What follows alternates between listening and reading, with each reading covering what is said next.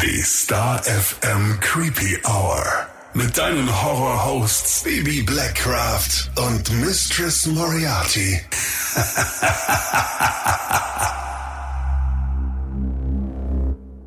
Hallo und herzlich willkommen zurück in der Creepy Hour. Hallo zusammen. Wir hoffen, dass es dir gut geht. Und weißt du was? Es ist heute seit langem mal wieder hell draußen. Total ungewohnt, oder? Wir haben nach 19 Uhr, sitzen hier in unserem Kabuff im Star FM Studio und äh, draußen ist es noch nicht stockfinster, ja, wie schön. Normalerweise, wenn wir hier zum Recorden reinkommen, dann ist immer stockfinster draußen und jetzt ist es gerade wirklich so, wo ich mir denke, hey cool, ich glaube, dieser Frühling steht vor der Tür. ich habe da was von gehört. Ja, ja, irgendwie so. Ähm, man hat aber auch einfach keinen Bock mehr jetzt, oder? Der Winter, der dauert jetzt einfach schon zu lange. Ist ja schon kalendarischer Frühlingsanfang gewesen, aber ja. irgendwie hat man es noch nicht so gefühlt durch dieses ganze mal Schnee, mal Regen, ein bisschen Sonne, aber trotzdem arschkalt die letzten Tage. Und so sehr wir unsere dicken Jacken und Schals auch lieben, es reicht irgendwann, oder? Du hast bestimmt schon wieder Bock auf offene Schuhe, wie ich dich kenne. Du bist immer die Erste. ja, tatsächlich, weil irgendwie meine Zehen sind nicht so gerne eingesperrt. Also ich liebe meine Vans und ich liebe meine Doc Martens. Ich habe ja auch immer schön die Zehennägel schwarz lackiert. Äh, nicht umsonst, ne? Mhm. Und irgendwie, ich mag das schon sehr gerne im Sommer, weil es einfach so easy ist. Du stehst auf, bindest die Haare hoch, ziehst dir eine Hose an und schlüpfst in die Dinger rein. Fertig. Ja. Äh, super gut, ja. Ja, ja, es wird Zeit. Es wird Zeit. Nee, dass es wieder heller und freundlicher und ein bisschen luftiger wird. Bei mir ist es auch so schlimm, sobald ich draußen Sonne sehe, schreit in mir alles Biergarten, Biergarten. Ich war am Wochenende auch ähm, essen und wir sind dort angekommen und die Sonne hat geschienen. Klar, es war etwas frisch, aber mit einer Jacke oder so wäre das gar kein Problem gewesen. Und bin da angekommen und dann war da draußen kein einziger Tisch und ich, hallo, was ist denn hier los? Ja, ja, Biergarten haben wir noch nicht, bitte nach innen. Und ich dachte mir, nein. Und nein, innerlich zerstört. Emotional damage. Ja, es war trotzdem schön, aber in der Sonne wäre es noch schöner gewesen. Ja, es ist halt einfach manchmal, ich bin ja auch immer so jemand, der zu Hause auch immer alle Vorhänge zuhört und so und es ja gern dunkel mag. Aber man merkt schon, dass mal so der ein oder andere Sonnenstrahl auf der Haut dann doch ganz gut tut. So für dieses äh, Vitamin B und so. Glaube ich, für den Körper einfach wichtig. So. Auch für uns Creeps. Auch für uns Creeps, durchaus. es gibt ja schöne große schwarze Sonnenbrillen, um das Ganze so ein bisschen na, erträglicher zu machen dann. Das stimmt allerdings. Aber kommen wir zu unserem heutigen Thema. Es wurde was angefordert ja. und wir haben hier mal was rausgesucht für dich. Münsterberg, du schönes Städtchen, Münsterberg, du schöne Stadt. Drinnen wohnte einst Herr Denke, der so viel zu schlachten hat. Alle alten Handwerksburschen hackt und sägt er kurz und klein und in einem runden Fässchen pökelt er sie alle ein. Vielleicht erinnerst du dich an das letzte Mal, als wir mit einem deutschen Volkslied angefangen haben. Da ging es um den Serienmörder und Kannibalen Fritz Hamann, der zwischen 1879 und 1925 in Hannover sein Unwesen trieb. Ja, zur selben Zeit lebte auch Karl Denke, bekannt als Papa Denke, Vater Denke oder Kannibale von Münsterberg. Warnhinweis. Der nachfolgende Podcast beinhaltet Themen wie Mord, Gewalt und Sexualverbrechen und ist deshalb für Zuhörer unter 18 Jahren nicht geeignet. Der Inhalt könnte Zuhörer und Zuhörerinnen verstören oder triggern. Und diesen Disclaimer braucht es heute auch, denn es wird später erneut sehr detailgetreu und grausam. Man mag es nicht glauben, aber der einst 1,64 Meter große Mann mit dem grauen Vollbart war für seine Großzügigkeit bekannt, galt als kauzig, aber gutmütig. Karl Denke wurde am 11. Februar 1860 als dritter Sohn einer Bauernfamilie in Oberkunzendorf, Schlesien geboren. Auffällig war, dass er erst mit sechs Jahren zu sprechen begann. Seine Familie dachte, er würde für immer stumm bleiben. Und selbst mit sechs Jahren brachte Denke nur lang gedehnte, zerrende Laute hervor, was ihm auch in der Schule Schwierigkeiten bescherte. Er hatte sowohl zu Hause als auch bei seinen Lehrern und Klassenkameraden den Ruf, ein Trottel zu sein. Die Tatsache, dass er wortfaul und introvertiert war, machte die Situation nicht besser. Er mied auch Körperkontakt, wollte keinem die Hand geben und wenn, dann nur sehr zögerlich und halbherzig. Du kennst auch bestimmt Menschen, die immer diese halbherzige Fischhand geben. Ach, ja. Obwohl Denkes Schulleistung anfänglich als nicht sonderlich lobenswert beschrieben wurde, entwickelte er sich im Laufe der Zeit zu einem recht annehmbaren Schüler. Auch wenn er sich manchmal weigerte, gehen zu wollen, ihn seine Geschwister oder Klassenkameraden quasi haben hintragen müssen. Freunde hatte Denke so gut wie keine. Seine einzige Bezugsperson war zu diesem Zeitpunkt sein älterer Bruder, mit dem er aber nach der Schulzeit keinen Kontakt mehr pflegte. Die Eltern hatten auch ein Wirtshaus, in dem Denker nach der Schule gearbeitet hatte. Sein Vater soll ein sehr penibler und strenger Mann gewesen sein. Psychische Krankheiten sind in der Familie aber keine bekannt. Auch keine Suchtprobleme oder ähnliches. Sie alle besaßen später eigenes Land, das sie sich alleine oder mit Hilfe ihrer Partner ermöglicht hatten. Karl Denke war gerne allein, distanzierte sich peu à peu komplett von seiner Familie, verschwand in einer Nacht- und Nebelaktion und war fast ein ganzes Jahr nicht auffindbar. Sein Geld soll er als Mitarbeiter in einem Baugeschäft und in einem Steinbruch verdient haben. Weder seine Geschwister noch seine Eltern wussten, wo sich der junge Karl aufhielt. Als seine Eltern verstarben, versuchten Karls Geschwister, ihn bei sich zu behalten. Er sollte im familieneigenen Wirtshaus arbeiten. Denke hatte aber andere Pläne. Es zog ihn ins schlesische Münsterberg nahe Breslau, wo er zuerst eine kleine Wohnung bezog und sich später sogar ein Grundstück kaufte. Und das gefiel seinen Geschwistern überhaupt nicht. Als sie erfuhren, dass der Kaufpreis des Grundstücks roundabout dreimal so hoch wie sein tatsächlicher Wert war, versuchten sie ihren Bruder entmündigen zu lassen. Ein großer Vertrauensbruch. Im Rahmen dieses Entmündigungsantrags wurden auch Meinungen weiterer Bürger eingeholt, die ebenfalls behaupteten, dass Denke nicht der hellste sei und schon gar nicht verantwortungsbewusst mit Geld umgehen könne. Die Geschwister konnten sich allerdings nicht durchsetzen, denn der Entmündigungsantrag wurde auf Anraten eines Arztes wieder zurückgezogen.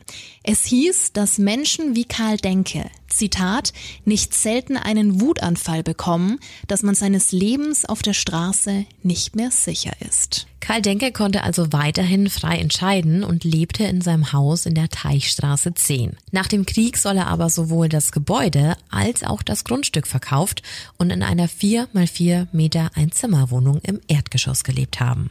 Nach dem Vorfall mit seinen Geschwistern war Denke noch introvertierter, hatte mit ihnen sehr selten Kontakt und wenn, dann nur schriftlich. Bei seinen Nachbarn hingegen genoss er einen guten Ruf. Karl Denke war ein kauziger, aber höflicher Zeitgenosse. Er mochte es nicht, wenn man ihn lange anstarrte oder musterte, konnte allerdings auch gut kontern, wenn ihn jemand blöd anmachte. Sein Geld verdiente er mit der Herstellung von Brotschüsseln und dem Flechten von Körben. Obwohl auch später gemunkelt wurde, ob er Fleisch verkauft hätte, Mehr dazu aber später. Wie anfangs schon erwähnt, hatte Karl auch den Namen Papa Denke oder Vater Denke. Das lag an seiner Hilfsbereitschaft. Es war nicht selten, dass Vater Landstreicher in Obhut nahm und sie mit Essen versorgte. Klingt ja alles ganz nett wären da nicht mindestens 30 Menschen, die Karl Denke auf brutalste Weise umgebracht hat. Was besonders makaber ist, Denke hat jeden einzelnen Mord notiert. Er führte eine Art Tagebuch mit dem Namen der Opfer und deren Gewicht vor und nachdem er sie geschlachtet hatte. Der erste Mord soll am 21. Februar 1903 stattgefunden haben, knapp zwei Wochen nach Denkes 43. Geburtstag. Die Quellenangaben dieses Tagebuchs oder makaber ausgedrückt Vorratsbuchs sind leider unvollständig. Papa ging aber meist gleich vor. Er bat die Landstreicher hinein, sprach wenig, gestikulierte oft nur. Den meisten von ihnen gab er Suppe oder Eintopf zu essen. Danach bat er die Männer für 20 Pfennig einen Brief für ihn zu schreiben. Er gab ihnen Zettel und Bleistift, platzierte sich derweil hinter ihnen und erwürgte sie, schlug mit einer Axt auf sie ein oder mit einer Spitzhacke. Wie auch am 21. Dezember 1924. Karl Denke war zu diesem Zeitpunkt 64 Jahre alt. Es war kalt und der obdachlose Vinzenz Olivier bettelte sich von Haus zu Haus. Eine Nachbarin von Denke schlug dem Mann dann vor, bei der Hausnummer 10 vorbeizuschauen. Papa Denke würde ihm sicher helfen. Er gab Vinzenz Olivier Suppe und gepökeltes Fleisch, auch wenn diesem nur ein Stück Brot gereicht hätte. Das Angebot mit dem Brief nahm er gerne an. 20 Pfennig wollte man sich zu dieser Zeit nicht entgehen lassen. Olivier setzte sich, bekam Briefbogen und Bleistift. Als Denke ihm allerdings Adolf, du fetter Wanst, diktierte, konnte Olivier seinen Ohren nicht trauen. Er drehte den Kopf schnell nach hinten, wollte sich face to face vergewissern, dass er auch richtig gehört hatte, und da hatte Denke bereits mit einer Spitzhacke ausgeholt, um auf Olivier einzuschlagen. Wir sprechen hier von wenigen Sekunden. Denke hatte glücklicherweise nur Oliviers Schläfe erwischt, wo die Hacke eine circa acht mal zwei Zentimeter große Wunde verursachte. Olivier war kurz benebelt, schaffte es aber noch während einer Rangelei nach der Spitzhacke zu greifen und rannte raus in den Hof, schrie mit blutüberströmtem Kopf, dass ihn ein Verrückter erschlagen will. Karl Denke hingegen stand nur unbeeindruckt im Türrahmen. Und das trotz der Nachbarn, die durch das Geschrei auf die Situation aufmerksam wurden. Denke soll zähneknirschend in die Leere gestarrt haben, sein Körper zuckte. Naja, wie könnte es jetzt weitergehen? Vinzenz Olivier zeigt Karl Denke an, die sperren ihn für immer ein. Problem gelöst. Ja, teils, teils. Denn es kam zur Anzeige bei der Polizei. Doch statt ordnungsgemäß zu ermitteln, zerrten die Beamten Olivier vors Amtsgericht, wo er bereits am nächsten Tag zu zwei Wochen Arrest wegen Bettlerei und Landstreicherei verurteilt wurde. Also unfassbar, dass da im Endeffekt dem Opfer die Schuld gegeben wurde. Absolut. Man könnte davon ausgehen, dass Denke ungestraft davonkommen würde. Und so häufig wir hier in der Creepy Hour von Versagen im Rahmen der Ermittlungen sprechen, verlief es in diesem Fall endlich mal anders, denn der zuständige Richter meinte, ey, hier stimmt doch irgendwas nicht. Vinzenz Olivier hatte eine Wunde, seine Schilderungen ergaben Sinn, warum hätte er sich alles ausdenken sollen? Ja, und genau deshalb ließ der Richter Karl Denke am 22. Dezember 1924 festnehmen, um ihn am darauffolgenden Tag zu verhören. Wozu es aber nicht mehr kam. Denn Karl Denke brachte sich in seiner Zelle mit Hilfe eines Taschentuchs und einer Schnur um. Er erdrosselte sich. Ein Verhör gab es nicht mehr, dafür aber eine Hausdurchsuchung. Da niemand die Kosten für Denkes Beerdigung übernehmen wollte, durchkämmte die Polizei also seine Wohnung nach möglichen Wertgegenständen und fand viele menschliche Überreste. Und plötzlich folgten doch noch einige Aussagen von Nachbarn. Auf einmal soll sich ein weiterer Landstreicher schon Monate vorher bei gegenüberliegenden Nachbarn beschwert haben, dass Denke ihn, während er einen Brief schrieb, von hinten mit einer Kette zu erdrosseln versuchte. Dieser konnte aber fliehen, weil er kräftig gebaut war. Kurz davor soll ein junger Handwerker blutüberströmt aus Denkes Wohnung gerannt sein. Andere Nachbarn erzählten, dass er auf dem Hof des Öfteren Eimer und Töpfe mit Blut und blutigem Wasser entsorgt haben soll. Die Nächsten sagten, dass er den Hof nachts oft mit Paketen und Tüten verließ, ohne diese wieder zurückkehrte, ihn nachts sägen hörten und so weiter. Er bot außerdem alte Kleider und Schuhe zum Verkauf an, soll auch immer sehr viel Fleisch vorrätig gehabt haben. Man munkelte, es sei illegal geschlachtetes Hundefleisch. Alles andere wäre damals zu teuer gewesen. Zu dieser Zeit herrschte nämlich eine Inflation, eine Nahrungsmittelknappheit, also alles sehr auffällig. Aber zurück zu dem Horrorszenario, das die Beamten dann in Denkes Wohnung entdeckten. Und hier nochmal ein ganz, ganz großer Disclaimer. In Denkes Zimmer und einem Stall neben dem Haus wurden 480 Knochen und Menschenfleischstücke gefunden. Neben seinem Bett befanden sich mehrere Holzfässer mit Salzlösung, in denen 15 Fleischstücke mit Haut lagen. Zwei dieser Teile stammten von einer sehr stark behaarten Brust. Bei den restlichen Teilen soll es sich überwiegend um Rückenpartien gehandelt haben. Das größte war circa 40 auf 20 Zentimeter groß. Die Rückenteile waren teilweise bläulich verfärbt, eventuell durch Totenflecke. In drei Töpfen schwammen hellrosa gekochte Fleischstücke in einer hellen Sahnesoße, zum Teil mit Hautresten bedeckt, an denen menschliche Haare nachgewiesen werden konnten. Die Stücke schienen aus dem Gesäßbereich zu stammen. Die Afteröffnungen waren auffallend sauber. Einer dieser Töpfe soll nur halb voll gewesen sein. Es wird davon ausgegangen, dass die Portion an Olivier, Denkers letzten Gast ging. In einem weiteren Topf wurde noch mehr Menschenhaut sowie zahlreiche Adern gefunden. Auf dem Tisch stand eine Schüssel mit Fett, das untersucht wurde. Es konnte menschliches Eiweiß nachgewiesen werden, was aufgrund der Optik auch schon vermutet wurde, denn menschliches Fett ist ja auch ganz intensiv gelb. Im Stall fand man dann auch noch ein mit Knochen gefülltes Fass. Diese Knochen waren von Muskeln und Sehnen befreit und wahrscheinlich gekocht. Außerdem lagerte Denke massenhaft Salz, um das Fleisch haltbarer zu machen. Die Polizei fand eine Spitzhacke, drei Äxte, eine Baum- und Holzsäge sowie drei Messer. Außerdem wurden mehrere Riemen und drei Paar Hosenträger gefunden, die eindeutig aus Menschenhaut gefertigt waren. Sie waren bis zu 70 Zentimeter lang und 6 Zentimeter breit. Das Leder in Anführungszeichen war trocken und porös. An einem Teil war deutlich zu sehen, dass über beide Brustwarzen geschnitten wurde. Bei weiteren Hosenträgern war deutlich zu sehen, dass diese geflickt wurden. Unter anderem mit Menschenhaut aus dem Intimbereich, da Filzlauseier nachgewiesen werden konnten. Einen dieser Hosenträger trug Karl Denke sogar während seiner Verhaftung. Die Riemen aus Menschenhaut nutzte er außerdem, um Kleidung zu Paketen zusammenzuschnüren. Die Rede ist von circa 41 Paketen. Es wird davon ausgegangen, dass es sich hier um die Kleidung seiner Opfer handelte. Und vielleicht erinnerst du dich noch daran, wie Denke seinen Unterhalt verdiente. Er stellte Brotkörbe aus Weidengeflecht her, die er auf dem Markt anbot. Hätte sich die mal jemand genauer angesehen, wäre aufgefallen, dass auch hier Menschenhaut zwischen die Zweige eingeflochten wurde. Ja, und nicht nur das, auch Zähne wurden gefunden. 420, um genau zu sein. Diese bewahrte Karl Denke in einer Geldtasche auf, in zwei Blechschachteln mit der Beschriftung Salz und Pfeffer sowie in drei für Pfeffer vorgesehene Papierbeutel. 351 dieser Zähne wurden genauer untersucht und dabei stellte sich heraus, dass sie von rund 20 verschiedenen Menschen stammten. Auch um die Wohnung herum fanden Ausgrabungen statt, bei denen man Fuß- und Handwurzelknochen entdeckte. Hinter einem weiteren Schuppen wurde ein Unterschenkelteil in einem Tümpel gefunden. Auch im angrenzenden Wald kamen weitere Skelette zum Vorschein. Oberschenkelteile, Speichenköpfe, Ellen und Schienbeine. Es hörte einfach nicht auf. Und dann fanden die Beamten endlich einige Zettel, nämlich Denkes Tagebuch mit einer Liste seiner Opfer.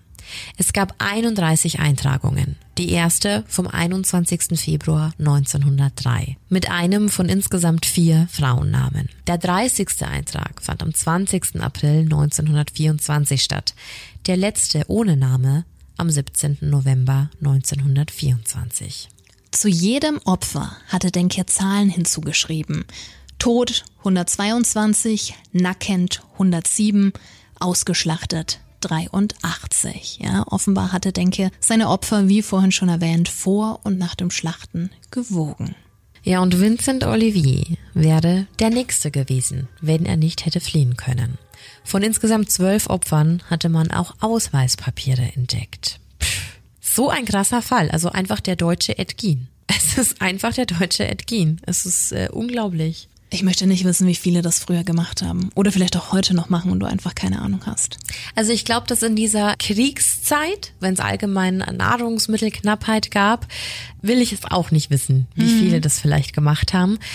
Aber sich dann noch Hosenträger und sowas zu machen, also das ist ja, das sind ja ganz andere Ausmaße. Unvorstellbar. Ja, vor allem auch was das Motiv angeht, wie du schon sagtest, wenn es um Essen geht, um Nahrungsaufnahme, um Überleben, dann ist es nochmal ein ganz anderer Punkt. Das wiederum ist schon schwierig. War er ein, ja, perverser Psychopath? Steckte da was anderes dahinter? In einzelnen Quellen steht auch, dass er frauenfeindlich war.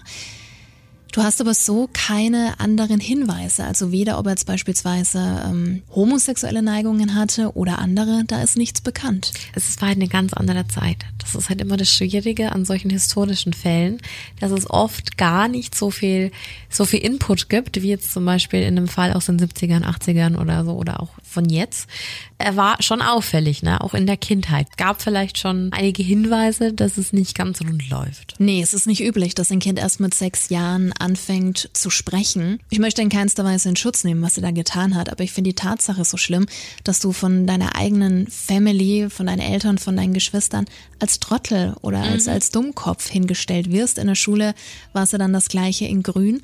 Das ist nicht schön und das macht doch was mit einem Kind. Heutzutage könntest du da ganz anders untersuchen. Ja. Aber nett ist das nicht. Nee, überhaupt nicht. Und das ist ja überhaupt nicht förderlich, um, um die ganze weitere Entwicklung irgendwie dann nochmal da vielleicht die Kurve zu bekommen, ne? Oder überhaupt Hilfe zu erhalten.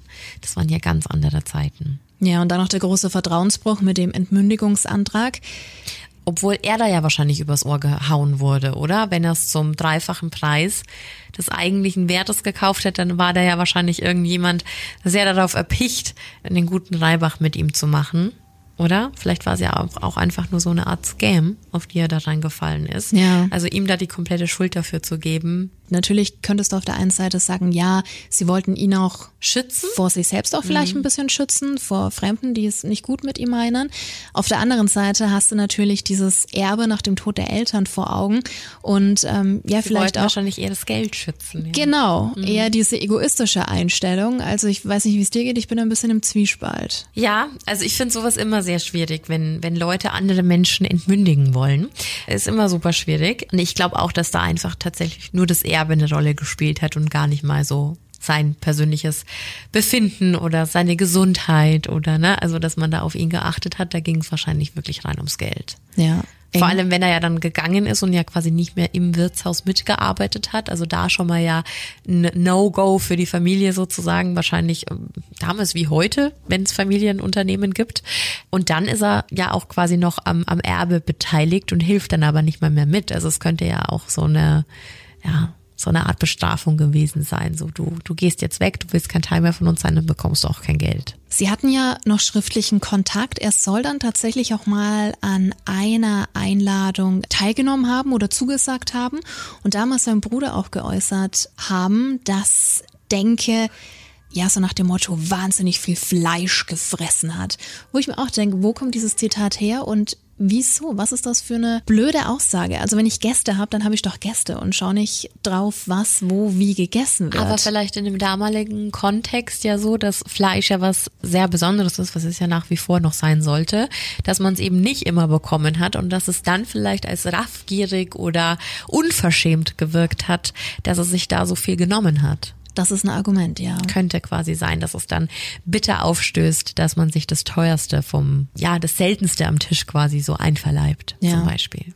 Auf jeden Fall ganz schwierige Familienverhältnisse auch, obwohl mhm. es jetzt gar nicht zu körperlicher Gewalt kam, wie in vielen anderen ja. Fällen. Ach, ich glaube, das ist immer ganz, ganz schwierig nachzuvollziehen wenn was schon so lange her ist. Also ich finde es so auch schon immer sehr schwierig zu verstehen, wie kommt man darauf, so etwas zu tun und wie leicht muss es einem dann ja auch irgendwann gefallen sein, mit diesen Überresten zu hantieren. Also ich stelle es mir schon schwer vor, irgendwie ein Tier auszunehmen, aber welche Selbstverständlichkeit da ja irgendwann Einzug gehalten haben muss in diesem kleinen winzigen Zimmer, das muss ja auch unfassbar gestunken haben. Und eben. das dann alles weiter zu verarbeiten und dann ja eben über die Brustwarzen noch zu schneiden und daraus dann dann Hosenträger ja, zu machen. Im Teambereich mit den Filzläusen. Oh, ja. ganz, also wirklich, wirklich krass. Also so, ich sage das wirklich oft, aber echt, es gibt, glaube ich, wenig Horrorfilme, die so eklig sind wie diese Vorstellung. Hm. Du hast ja den Gestank angesprochen. Ich gehe mal davon aus, dass das damals Holzfässer waren. Jahre später, Jahrzehnte später. Ich weiß nicht, ob es ja auch so ging, dass du Jeffrey Dahmer vor Augen hattest mit den Fässern. Genau. Auch. Die waren wieder aus ganz anderen Materialien. Genau. Und trotzdem hat's da schon unfassbar ja, ich war auch, war auch sofort bei Gacy, der ja quasi die im, im Kriechkeller ja dann auch nochmal diesen Streu Zement und ja. diesen, ne, also der hat ja aufgeschüttet ja. und hat ja was dagegen unternommen und war sich dessen ja bewusst, wie es riecht und hat dann ja auch für Aufmerksamkeit gesorgt, indem er Gäste hatte und die meinten, boah, es stinkt hier. Mhm. Deswegen kann ich mir nicht vorstellen, dass so viele Menschen da ihr Leben lassen, regelrecht geschlachtet werden und das niemand mitbekommt. Also das ist, dieser Geruch muss ja unfassbar schlimm gewesen mhm. sein. Und nee. auch spannend, dass im Nachhinein dann auf einmal wieder alle aufstehen ach, da ist ja schon mal jemand gewesen, hat behauptet, der wollte ihn erdrosseln. Da ist halt auch die Frage, hat man die Person einfach nicht wahrgenommen, weil es Landstreicher waren, die nicht viel zu sagen hatten. Ja. Ähm, wir kennen das ja auch Heute noch. auch aus anderen Bereichen. Oder hatte man sich einfach nicht getraut, weil er zu gruselig war. Es soll eine Nachbarin gegeben haben, die meinte, oh nein, sie wäre nie zu ihm in die Wohnung, sie, sie hätte ihm nicht getraut und hätte vor ihm Angst gehabt. Aber viele andere fanden ihn ja nett. Also natürlich kann jemand vielleicht ein bisschen, ach, ich finde komisch ist immer so, so ein schwieriges Wort. Sagen wir mal, Kauzig. Kauzig, trifft schon ganz gut. Oder ja. anders sein und trotzdem in Ordnung sein. Ja, ja, auf jeden Fall. Also ich glaube, wir haben ja alle irgendwo so einen, so einen leichten Hau weg. Vor Ist allem, das je so, ja? älter man wird, desto schlimmer wird's, desto seltsamer wird man. Ähm, nee, aber man hat ja immer so seine Eigenarten. Deswegen, ich finde das auch immer schwierig, die Leute da irgendwie einzustufen oder einzuteilen. Aber ich finde schon, dass es manche Situationen gibt, da lernt man jemanden kennen und dann hat man Bauchgefühl. Und ich finde schon, dass dieses Bauchgefühl ganz oft nicht trügt. Und da hört man viel zu selten drauf, weil wir dann von irgendwelchen anderen Einflüssen eingehüllt werden oder wir dann von anderen Menschen hören, ah ja, der oder die ist total nett. Aber es gibt einfach Menschen, die triffst du und du denkst dir im ersten Moment so, ah, don't know. Weißt du, wie ich meine? Natürlich. Ähm, und ich glaube, darauf sollte man immer so ein bisschen hören. Von daher, wenn die ein ungutes Gefühl hatte, na, ich wäre dann wahrscheinlich auch nicht reingegangen. Hatte sie zumindest eine gute Intuition im Gegensatz zu vielen anderen. Und vor allem, wenn du das ja noch quasi unter dem Deckmantel der Großzügigkeit verkaufst und sagst, das finde ich ja immer das Schlimmste an solchen Verbrechen. Hey, ich tue doch was Gutes, ich kümmere mich doch um die Leute und genau diesen Deckmantel nutzt, um schlimme Taten zu begehen, ist, ist grausam. Ja. Also dir selbst so ein Alibi in der Gesellschaft zu verschaffen. Aber das ist ja ganz oft so. Ja, mir fällt da auch ein anderer Bereich ein, der mit K anfängt. der scheinheilig ist. ja, ja, voll. Also ich glaube, ähm, das passiert, wie gesagt, ganz, ganz oft, indem Leute einfach vorgeben, was zu sein, was sie nicht sind und das genaue Gegenteil davon sind. Auf jeden Fall ganz, ganz schrecklich und wirklich kaum vorstellbar, dass sowas jetzt zur selben Zeit wie Hamann passiert ist und dass es ja alles in Deutschland passiert ist. Ja. Na, man, wir schweifen ja immer so ab und gehen ja meistens nach Amerika, wenn es um solche Fälle geht. Aber dass wir selbst so krasse Geschichten in dem Land haben, in dem wir leben, ist schon krass. Weil du Hamann gerade angesprochen hast, dem Kannibalen von Hannover. Das ist schon echt ein heftiger Zufall, denn Denke wurde auch schlesischer Hamann genannt. Ach was. Und Vinzenz Olivier, der konnte ja am 21. Dezember 1924 aus Denkes Wohnung glücklicherweise fliehen. Damit kam ja alles ins Rollen. Fast zeitgleich, nämlich am 19. Dezember 1924, wurde Fritz Hamann zum Tode verurteilt. Man mag es nicht glauben. Meinst du, diese Nachricht ist so schnell weitergetragen worden, dass das vielleicht der Grund, warum der Richter gesagt hat, da stimmt was nicht? Vielleicht eine Kombination aus vielem. Es war endlich mal einer, der mitgedacht hat, im Gegensatz zu so vielen anderen, Ja, wo ja weltweit schon viel Leid hätte vermieden werden können. Also der Richter, der war echt top. Ja, also dass er das gesehen hat und dann nochmal nachgehakt hat, auf jeden Fall. Aber das würde mich jetzt tatsächlich interessieren.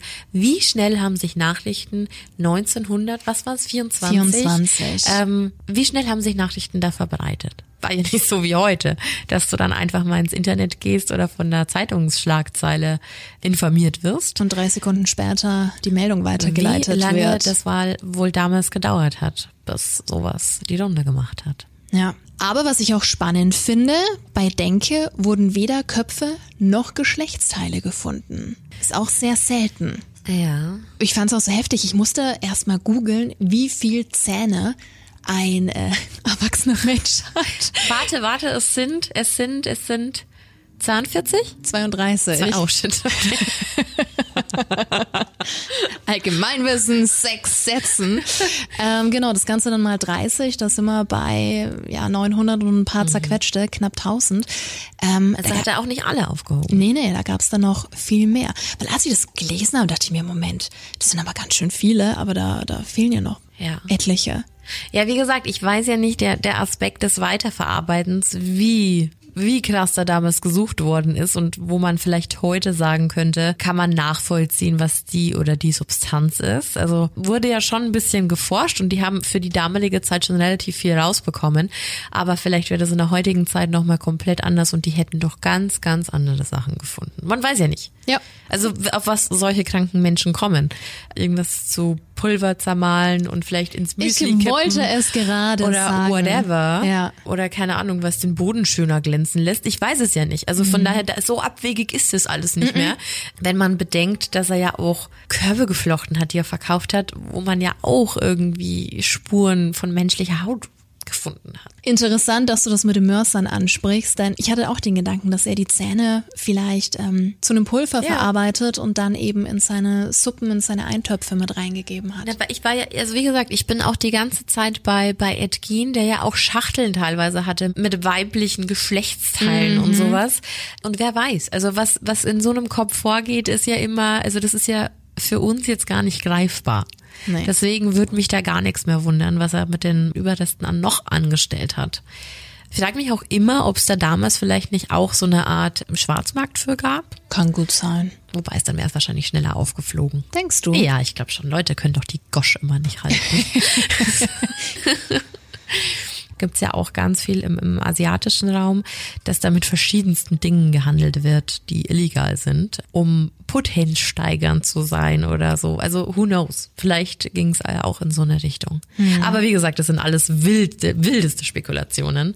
Findest du auch echt krass, dass er sich eben in dieser Zeit, wo Fleisch so knapp war und allgemeine Lebensmittelknappheit herrschte, dann tatsächlich auch die Sachen gepökelt hat, ne, um die dann halt länger haltbar zu machen. Ja, Aber er hat er nicht auch wie. Fleisch verkauft, Pökelfleisch? Das wird behauptet, es gibt aber keine genauen Nachweise. Also es kann sein, dass das auf dem Markt in äh, Breslau verkauft wurde, zusammen mit seinen Körpen. Aber selbst da konntest du ja nichts nachweisen. Nee, aber ich glaube, da ist halt wieder genau der Punkt. Ähm, ich glaube, früher hat man ja auch allerlei gegessen. Also so Schlachtplatten isst man ja heute noch. Ja, ja. Ähm, und deswegen weiß ich nicht, ob das dann so nachvollziehbar ist, Naja, was es- es, für ein Fleisch Es ist. muss ja auch Thema gewesen sein. Es wurden ja auch immer wieder verbotenerweise Hunde geschlachtet. Das wurde ja dann äh, strafbar und, Mhm. Ja. und war verboten. Ich meine, von nichts kommt nichts. Ne? Ja, aber weißt du es ja eben auch, ist es ja nichts Neues so. Nee, Also nee. ich habe ja auch in dieser Barcelona-Folge erzählt, dass wir dieses Creepy Hour Worldwide hatten, dass ich ja da auch vor einem Geschäft in Barcelona gestanden habe, äh, wo es geheißen hat, ja, da wurden gefallene Soldaten geschlachtet und verkauft, ähm, um einfach die, die Leute an der Front zu versorgen. Das steht immer noch auf unserer Liste, ja, einen Mann in, in Amerika, der Burger tatsächlich mit Menschenfleisch vermischt hat, ähm, um quasi da mehr Profit zu machen. Können wir auch mal eine Folge drüber machen. Wie gesagt, so abwegig ist es nicht, vor allem in einer Zeit, wo Menschen wenig hatten. Ich glaube aber nicht, dass er das nur aus, aus diesem Zwecke gemacht hat. Nee, sonst hätte sich doch auch nicht die Hosenträger und alles hergestellt. Naja, das kannst du jetzt wieder sehen, wie du willst, wenn du verwertest. Wenn du es vielleicht sonst dir nicht leisten kannst oder ja, ich glaube, das sind ganz andere Zeiten gewesen. Hosenträger und Schnürsenkel, denkst du? Ich weiß nicht, was sie damals gekostet haben. Wie gesagt, wildeste Spekulationen, aber ein sehr, sehr, sehr krasser Fall. Sehr krass. Aber weißt du, was zusätzlich noch ganz besonders schlimm ist? Wegen Denke kam sogar ein Unschuldiger ins Gefängnis. 1910 wurde der Fleischer Eduard Trautmann für einen von Denke begangenen Mord zu 15 Jahren Haft verurteilt. 15 Jahre. 1922 wurde er dann wegen guter Führung entlassen, aber erst nach Denkes Suizid wurde aufgedeckt, dass es sich um einen Irrtum gehandelt hatte. Also wirklich, wirklich schrecklich. Das ist wirklich krass, weil wenn du überlegst, wie viele Leute da weggekommen sind. Ja. Ne? Also es muss ja irgendwo mal aufgefallen sein. Aber dass es dann nicht zu ihm, also zu Denke geführt hat, ist ja auch sehr spannend.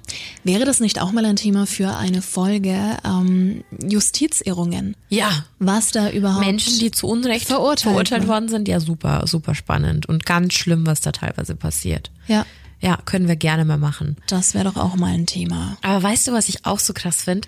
In welchem, in welchem kranken Land leben wir eigentlich, dass wir immer irgendwelche Lieder zu Serienmördern hier machen? Was ist denn das? Ist das also, Deutschland, was ist los mit Also dir? wirklich, oder? Das ist so, also wie in so richtig düsteren Märchen. So, warum macht man das? Und es war es ja noch lange nicht. Wir haben ja gerade mal acht Zeilen aus dem Lied Ja, ja. vorgelesen. Also, aber Wollen wir den Rest noch? Komm. hau raus. Ich such mal schnell. Moment, Moment. Hier geht's weiter. Endete ja vorhin mit pökelt er sie alle ein. Les vor, Missy. Jüngst kam auch ein Handwerksbursche, bittet um ein Stückchen Brot. Denke, lud ihn ein zum Schreiben, schlagen wollte ihn gleich tot. Doch dem armen Handwerksburschen glaubt die Polizei kein Wort und sie steckt den Allerärmsten an einen wohlgeborgenen Ort. Herzlich denke, nicht erhangen, weiter ging die Pökelei. Endlich kam man doch dahinter und der Schleier riss entzwei. Merkt's euch all, ihr Handwerksburschen, Briefe schreiben ist fatal, geht oft Walz mit Handgranaten, mit Revolver und mit Stahl. Sonst kann euch einmal passieren, das, was dort geschehen ist, dass man euch gut eingepökelt zu nem Hochzeitsschmause ist. Also wirklich. Yep. Also was sich die Leute hier immer einfallen lassen. Der Aber wahrscheinlich auch eine Art Bewältigung mit so schlimmen Geschichten. Traumata.